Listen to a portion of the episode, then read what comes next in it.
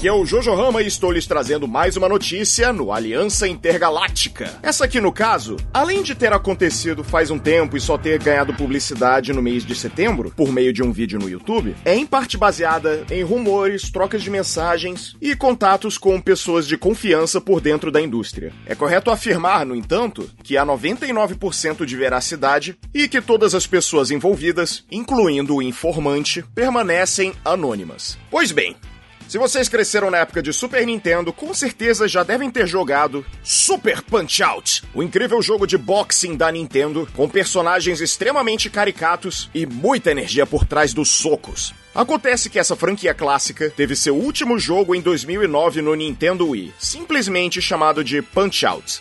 E um dos personagens que você enfrenta no game é um japonês diligente e extremamente tradicional chamado Piston Hondo.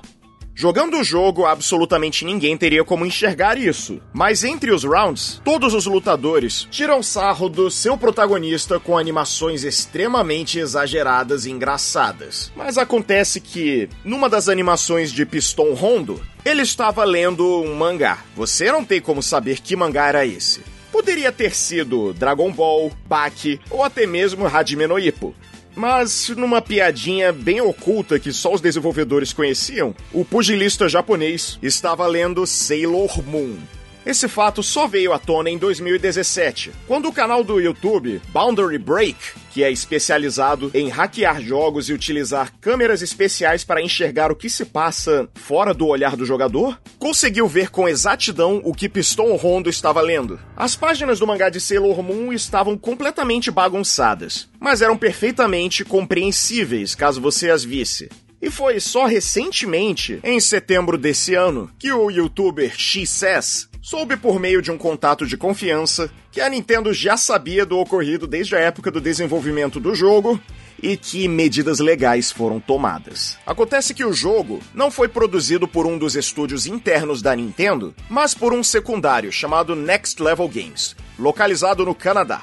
Os caras já eram conhecidos da empresa, mas tiveram seu nome prejudicado nessa situação.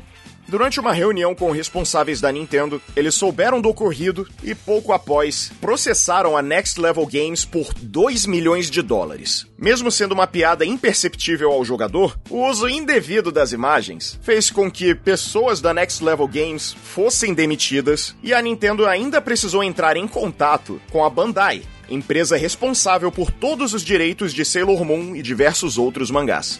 A Next Level Games não apenas continua inteira, como também trabalha em títulos importantes da Nintendo.